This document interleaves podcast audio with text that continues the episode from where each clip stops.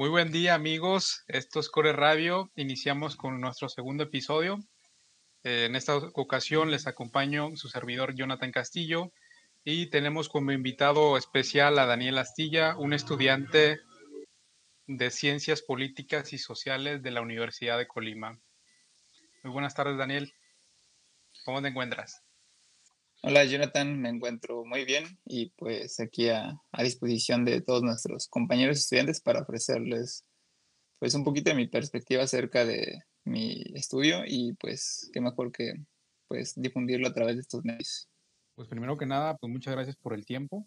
Eh, esperemos que esta entrevista les sea de utilidad a muchos estudiantes que están por ingresar a la universidad y no saben qué carrera escoger.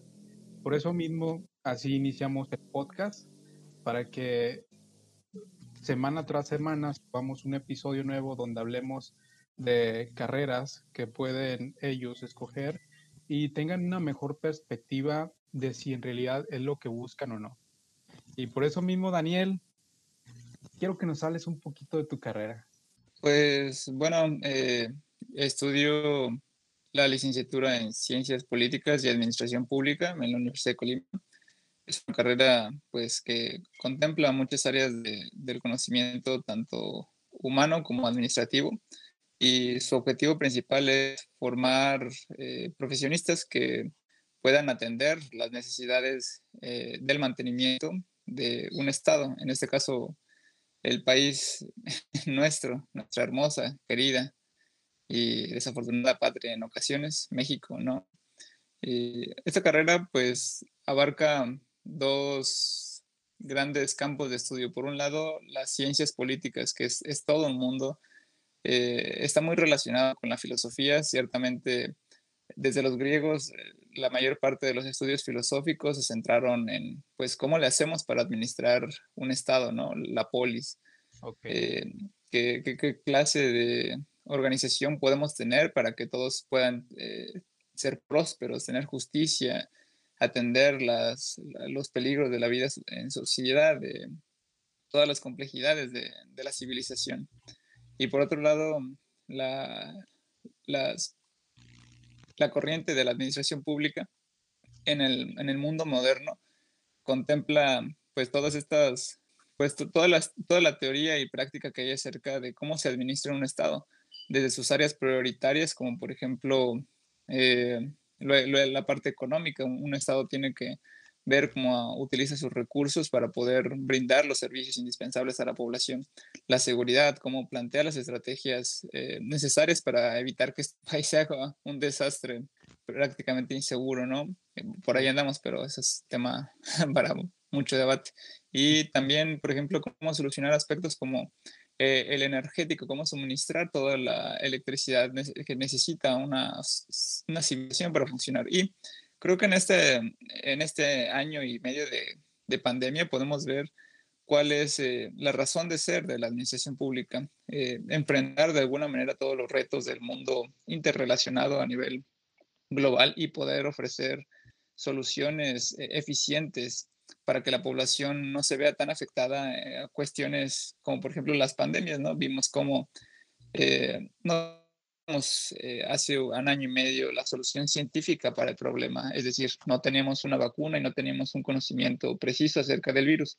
Por lo tanto, se recurrió a una solución política, política pública, es decir, las medidas de sana distancia, la cuarentena, son respuestas de política pública a un problema que no sabíamos cómo enfrentar o que no podíamos en ese entonces. Ahora empezamos a desarrollar vacunas y a, implementarlas en la población a través de la administración pública. Entonces, ciertamente es una carrera que pues es necesaria para que este país esté funcionando. A veces eh, también su mala implementación es muy notoria y evidente. Hay, muchas cuestiones de la administración pública que son criticables en, tanto en gobierno vigente como en gobiernos pasados, así que pues, es una carrera que te da mucho, mucho de qué hablar, de qué leer y qué pensar. Oye, y de mucha experiencia, claro, ¿no? Porque pues obviamente las personas están eh, de la mano de, de los que tienen cargos públicos, obviamente como el tema de la pandemia, que si no se tiene eh, buenos conocimientos o los estudios necesarios, pues puede ocasionar lo que en muchos gobiernos como el nuestro podemos ver, que no cumplieron bien con sus expectativas, por ejemplo, el cubrebocas, que eh, era opcional, no era tan obligatorio como en algunos países que sí tomaron las medidas muy estrictamente. Sí, fíjate que muchas veces eh, todas estas tragedias eh, procedimentales, hemos visto muchas a lo largo de esta, esta, esta pandemia, se deben precisamente al otro apartado de la, de la la carrera, la, política. Eh, la política es ciertamente un tema tabú, eh, pues no es para menos, realmente es, eh, es una actividad irracional del ser humano en muchos, en muchos de los casos, pero necesaria porque al final, ¿cómo compaginamos el hecho de que voluntades individuales se unan, unan esfuerzos, este, sacrificios y esperanzas para cumplir un proyecto de una visión de, de nación o de estilo de vida? Entonces, e-, es complicado, si de por sí con, con, con nuestras parejas, con nuestras familias, es, es, complejo que nos llevemos bien y que todos trabajemos hacia un mismo lado, pues imagínate una nación entera, un mundo entero. Entonces, ciertamente el ser humano es, es una especie súper complejísima y su actividad política como la única manera que tiene para pues usar esfuerzos colaborativos y poder enfrentar los grandes retos que acechan su, integridad, pues no cabe menos que sea algo debatible. Por supuesto. Eh, yo quiero hacerte una pregunta. ¿Cómo fue tu experiencia al ingresar a esta carrera? Eh, ¿Viste que cuál fue tu perspectiva y cuál fue la realidad cuando ya la pensaste? A veces tenemos una eh, perspectiva completamente distinta de que creemos que puede ser cualquier cosa opuesta a lo que realmente ofrece la carrera. ¿Tú cómo, tú cómo lo viviste?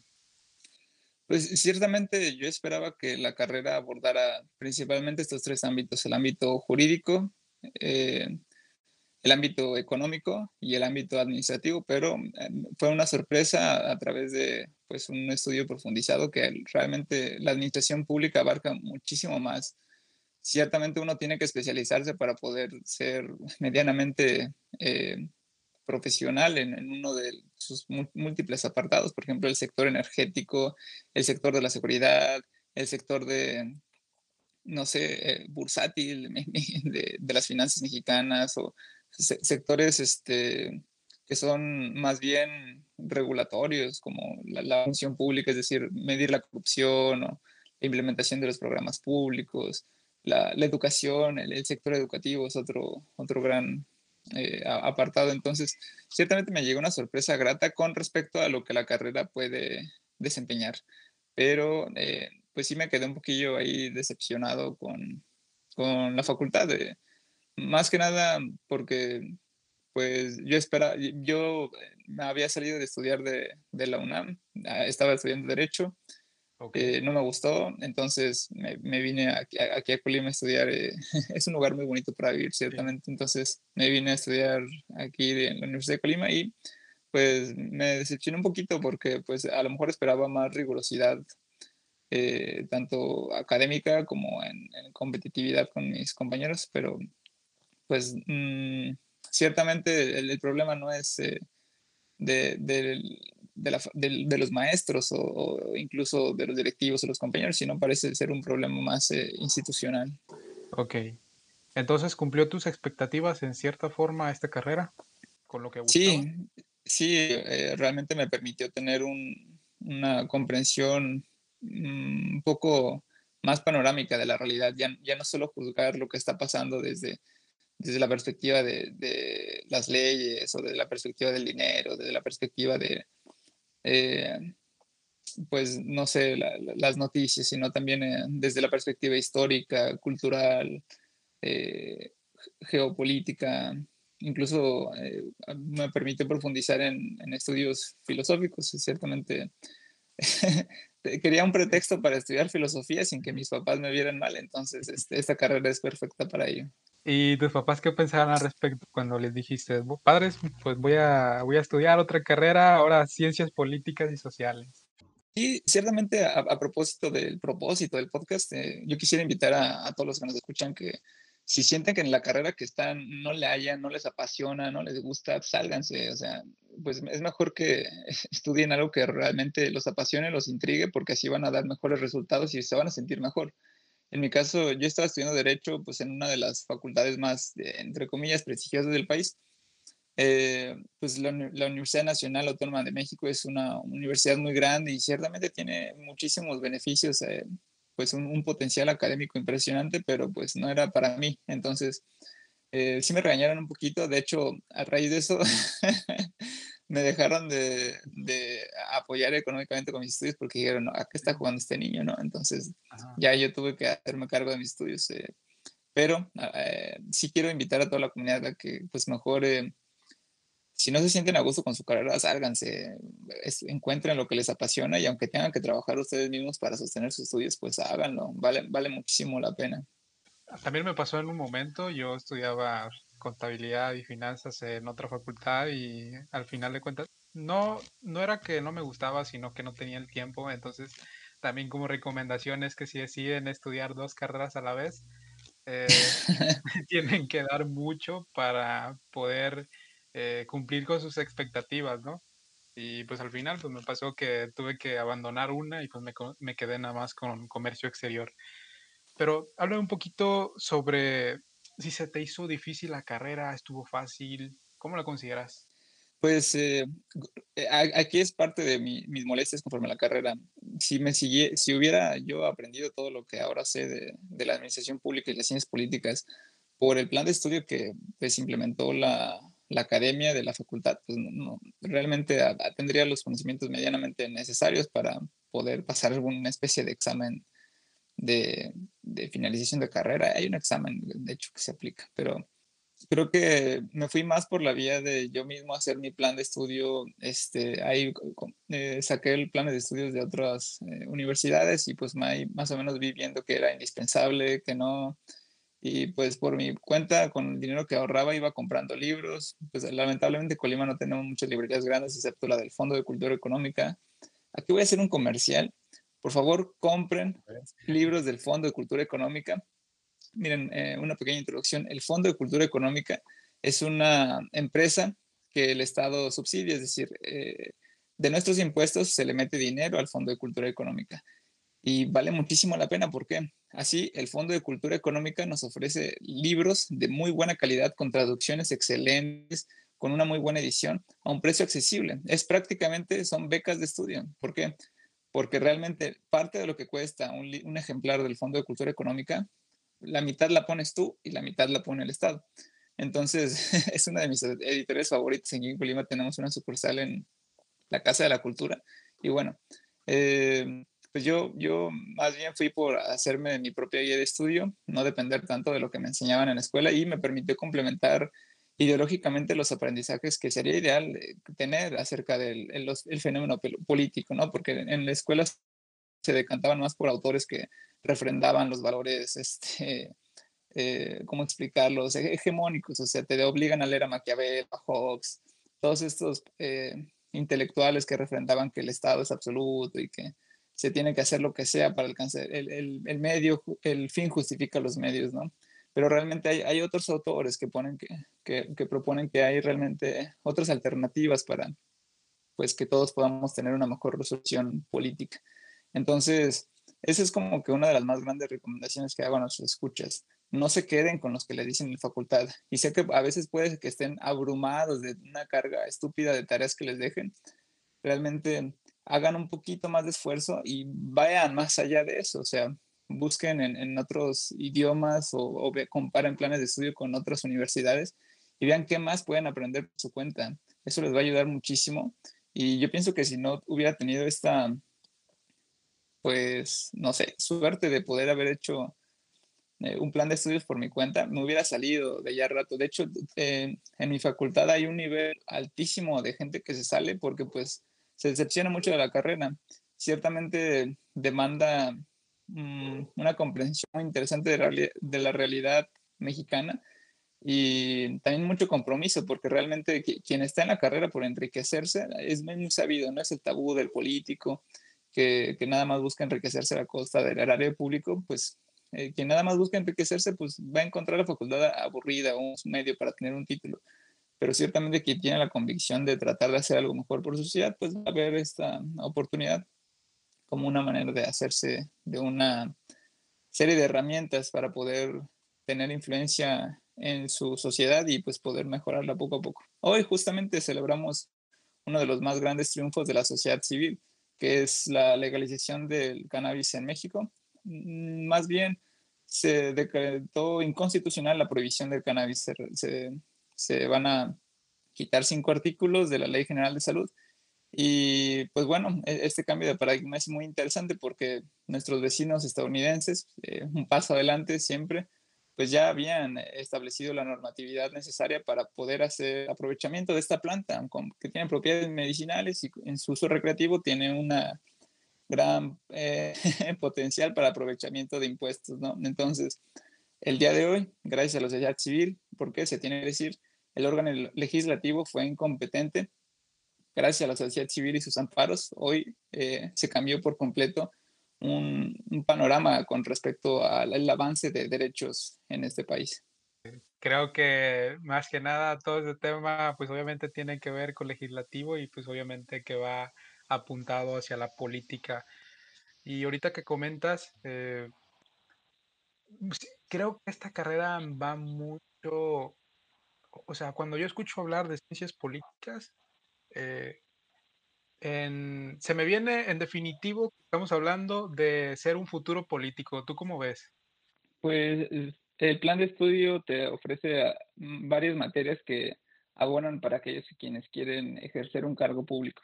Hay materias como construcción de la agenda pública, liderazgo, eh, también hay eh, materias relativas a la oratoria, que es prácticamente cómo ah, formar a alguien que pueda ejercer un discurso, que puedan convencer, que tenga seguridad en sí mismo, que tenga un arsenal de palabrería para apantallar, ¿no?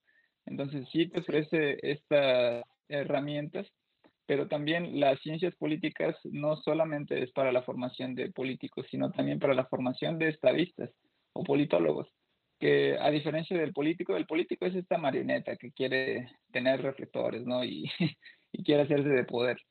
Eh, pero el politólogo o estadista es la persona que trata de eh, jugar al ajedrez, trata de armar un juego de ajedrez con los actores políticos, con las instituciones para poder darle forma a un proyecto de nación o poder este, saber cómo avanzar en, en, el complejo juego de la política. Y, y, para esto quiero rescatar la figura del actual presidente. Yo no soy este, pues eh, afiliada a ningún partido político, pero me llama la atención la trayectoria. Eh, en la historia de nuestro país, si revisamos los, los últimos presidentes, todos habían sido o miembros de un partido hegemónico como lo fue el PRI, eh, o miembros de una corte tecnócrata, gente estudiada en Estados Unidos, que viene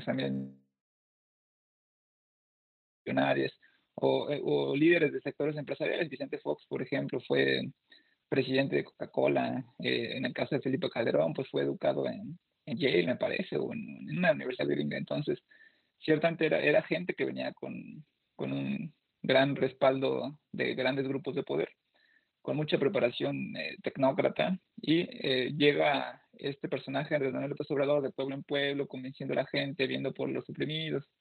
Entonces, ciertamente fue levantando poco a poco su proyecto de nación al grado de que pues se salió del partido eh, del PRI, donde empezó su carrera, luego brincó al PRD, también se salió de ahí, armó su propio partido político, armó su propio proyecto de nación y hoy en día es la fuerza política más grande del país. Entonces, la 4T no es, una, no es un eslogan ahí de campaña, no, realmente es un proyecto político que busca hacer grandes cambios en, en, en, el régimen de este país. No sé si para bien o para mal, la historia es la que lo va a determinar, pero aún así es interesante, ¿no? Que, o sea, la política no es solo políticos y, y sus ideas, sino un entramado complejo de relaciones sociales e institucionales que ah, sí pueden tener injerencia en cómo se transforma la realidad de un país. Claro, y tiene que ver, ver mucho el liderazgo, por supuesto, porque viendo que era un partido nuevo, mm, veo que rápidamente, o sea, estamos acostumbrados a que haya dominado un partido que fue el PRI en todos estos años, excepto por una vez del PAN, pero lo que me da, ahorita me quedo muy impresionado es cómo jugó con el factor de la sociedad, cómo utilizó eh, un problema que nos aquejaba, que era la corrupción, y eso lo usó como un arma para poder ganar en estas elecciones. Sí, sí, ciertamente, fíjate ahí para un dato escabroso. Eh, dentro de la mm, simbología de su partido, Morena analiza esta, esta cuestión muy interesante, o sea, para que veas que la, la política es, es, realmente un campo de estudio complejo. Eh, Morena, el partido que, que está actual en poder. Para empezar, Morena alude a un color de piel, que es el del 80% de la población de este país. En segundo lugar, Morena alude a una deidad eh, que tiene muchísima feligresía actualmente, que es la Virgen de Guadalupe, la Virgen Morena. Entonces, fíjense cómo este, se, jugó con toda la identidad popular para poder armar este proyecto de nación. Sí, sí, sí, todo tiene que ver, todo tiene que ver. Entonces, efectivamente, como mencionas, se usa este discurso. O sea, eh, este personaje y, su movimiento supo aprovechar el descontento más arraigado de la población, que es la percepción del político corrupto. Creo que este tema, o sea, cuando hablamos de ciencias políticas, obviamente, como tú lo habías comentado, abarca la administración pública, filosofía, tema social, psicológico y político, por supuesto. Y ya pasando a otro tema, eh, bueno, tú apenas vas a pasar a sexto semestre, a séptimo semestre, semestre, creo que son ocho semestres de su carrera, ¿verdad? Sí, todavía me queda, me queda un añito. Entonces, este, qué, qué, qué, delicia poder todavía tener tiempito para darle unas buenas leídas y esperar formarme lo más profesionalmente posible. Y pues sí, este, todavía queda un rato de estudio. ¿Cómo te ves tú ya cuando egreses de la carrera? Pues eh, la verdad estoy muy interesado en estudiar eh, ciencias computacionales porque vemos cómo a través de la pandemia eh, es necesario eficientizar muchísimos procesos relativos a la administración pública. Pensemos cómo es que han, han seguido la generación de, no sé, hacer citas en alguna institución pública, cómo tener contacto con autoridades, cómo eh, eh, conectar todas las órdenes operativas para, no sé, implementar el proyecto de vacunas o alguna operación de seguridad pública. Entonces, realmente necesitamos a la tecnología para poder este, avanzar. Y no es para promocionar otras carreras y decir que esta no, no sirve para nada. Eh, depende de la perspectiva y la capacidad de cada uno, pero yo pienso que me, me, veo siguiéndome preparando. ¿Por qué? Porque realmente hacer que este país funcione con todos los defectos que toda la población puede mirar, sufrir en su día a día, requiere muchísima preparación. Entonces, mm, voy a seguir continuando mis estudios. Yo pienso que no es, no es en, nuestra sociedad ya tan competitiva y compleja, no basta con la licenciatura para poder eh, tener una oportunidad de eh, pues desarrollo profesional. Entonces, me veo siguiendo estudiando, no hay de otra. Y, a lo mejor podría ahí conseguir, no sé, alguna especie de trabajo y, pues trataría, por supuesto, de, eh, llevar la teoría a la práctica y aprender un poco más de, lo que es eh, el, terreno de campo real, ¿no? La realidad, porque ciertamente siempre hay una brecha entre lo que dicen los libros y lo que pasa en, en, en la realidad. Si tuvieras una oportunidad de que un partido, un partido te dijera, ¿sabes qué? Te ocupamos, entrale. ¿Entrarías o no? Eh, depende mucho de la ideología. Fíjate que ya uno de los partidos más criticados en este desempeño electoral, pues me, ofreció ahí trabajar con ellos, pero pues sí, es, gente de mucho dinero y sí, pues o sea, pero realmente si, si no comulgas ideológicamente con el partido, no sé qué carajos hace uno ahí. Entonces, pues mm, me considero una persona con pues ideales rígidos, con una ideología este, no sé, que, defiendo y, procuro sostener. Entonces, mm, depende del partido. Comulgo, ah, no comulgo tanto con los modos del actual presidente, pero el proyecto de la cuarta transformación ahí para que nuestros escuchas lo revisen, es un proyecto muy interesante que parte del ideólogo Enrique Dussel, este ideólogo en su libro, el más accesible para todos, me imagino va a ser Filosofía de la Liberación. Es, es un proyecto político en el cual eh, establece la reflexión de que México es un país todavía, pues, de alguna manera colonizado por Estados Unidos y la, por las potencias del, del centro. Pensemos cómo es que la mayoría de las mineras que, explotan los recursos naturales de este país son extranjeras, ya sea canadienses o alemanas, como la mayoría de, los, eh, de las grandes fábricas o, comercios transnacionales son americanas, McDonald's, Walmart, etcétera, etcétera, etcétera. Todo es de, del centro, de, de países hegemónicos. Y México necesita de alguna manera independizarse de, de pues de estas entidades y desarrollar sus propios medios de producción, tecnología eh, y desarrollo. Entonces es, un, es un ideal muy interesante. Eh, les recomiendo que lean este libro, Filosofía de la Liberación, de Enrique Dussel. Y pues más o menos comulgo con la cuarta transformación, pero obviamente tengo mis reservas. Desapruebo por completo lo que pasó en la línea 12. Obviamente los responsables son miembros del gabinete del presidente. Eh, entonces, yo pienso que hay que ser críticos en la política, es decir, no todo es blanco y negro, no solo hay izquierda y derecha. Puedes estar eh, en conformidad con valores pro vida o con valores eh, aborto, pero pues puede que estés disconforme con la visión de cómo se distribuye la riqueza o con cómo los modos de, de la política. Por ejemplo, dentro del proyecto actual, eh, a pesar de que mm, eh, simpatizo con los ideales de la cuarta transformación en función de sus, sus fundamentos de la filosofía de la, de la liberación de Dussel, no estoy de acuerdo con la militarización del país. Se me hace peligroso incluso que este país cada vez está más llenando de fuerzas militares. Entonces, eh, hay que aprender a ver los matices y saber investigar y ser críticos con la información que disponemos para poder tener una mejor visión, no tan sesgada de lo que está pasando en este país. Y Daniel, eh, ya por último, ¿tú qué le recomendarías a alguien que está por ingresar a la carrera y a veces, pues obviamente, cuando entramos a la carrera no tenemos un panorama muy amplio? ¿Qué podríamos empezar por atender ese panorama? Pues mira, y esto va para cualquier estudiante que quiera cursar la universidad o la formación tecnológica.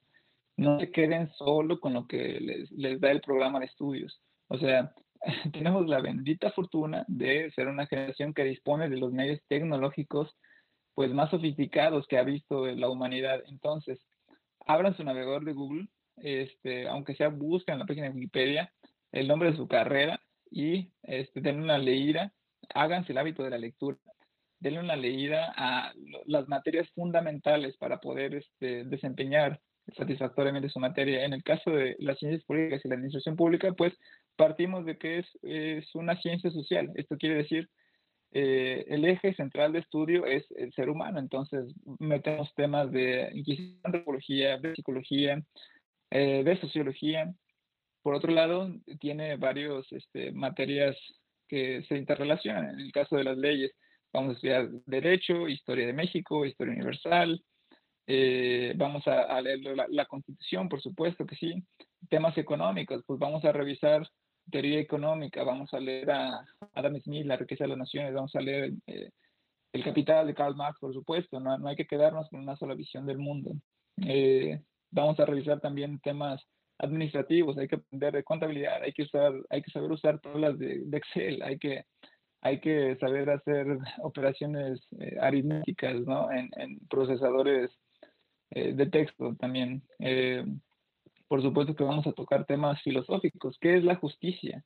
¿Cuál es el ideal que esperaría el Estado para poder brindar todas las necesidades a la población? ¿Qué es la felicidad? vamos a tener que revisar temas filosóficos. Entonces, yo les recomendaría que se hicieran el hábito de lectura independientemente de la carrera que estudien. Por ejemplo, eh, ahorita que quiero estudiar eh, también, por, ya, creo que por mi cuenta, ya no me matricularía en ninguna institución. Yo, yo ciertamente estoy muy decepcionado del sistema educativo mexicano. Creo que es un sistema que está formando, está formando peones. Eh, entonces, realmente yo los invitaría a que sean críticos con su educación y que ustedes mismos tuvieran la responsabilidad de seleccionar meticulosamente las materias que van a revisar. Entonces, yo pienso que no hay, no hay justificaciones. Tenemos el Internet, tenemos todos los recursos disponibles. Hay un millón de videos en YouTube que te van a orientar a, pues, tener una perspectiva un poco más amplia de la materia y sobre todo pues a tener la convicción de querer formarte profesionalmente, porque ciertamente estamos atravesando un periodo crítico en el cual el mercado laboral está cada vez más saturado, las oportunidades de desarrollo son cada vez menores, entonces esta sociedad demanda gente cada vez más preparada. Les deseo mucha suerte, sé que la adversidad económica se va a hacer presente en todas las familias y pues les deseo la resiliencia y el coraje necesarios para afrontar estas adversidades. Daniel, pues muchas gracias por toda esta información que nos has ofrecido. Eh, damos por terminado este episodio. Espero que les haya servido a nuestros amigos que están por ingresar a una carrera. Y pues si quieren saber un poco más sobre lo que hace este colectivo, pues les dejamos nuestras redes sociales en la descripción. Hasta el siguiente episodio. Esto fue Core Radio.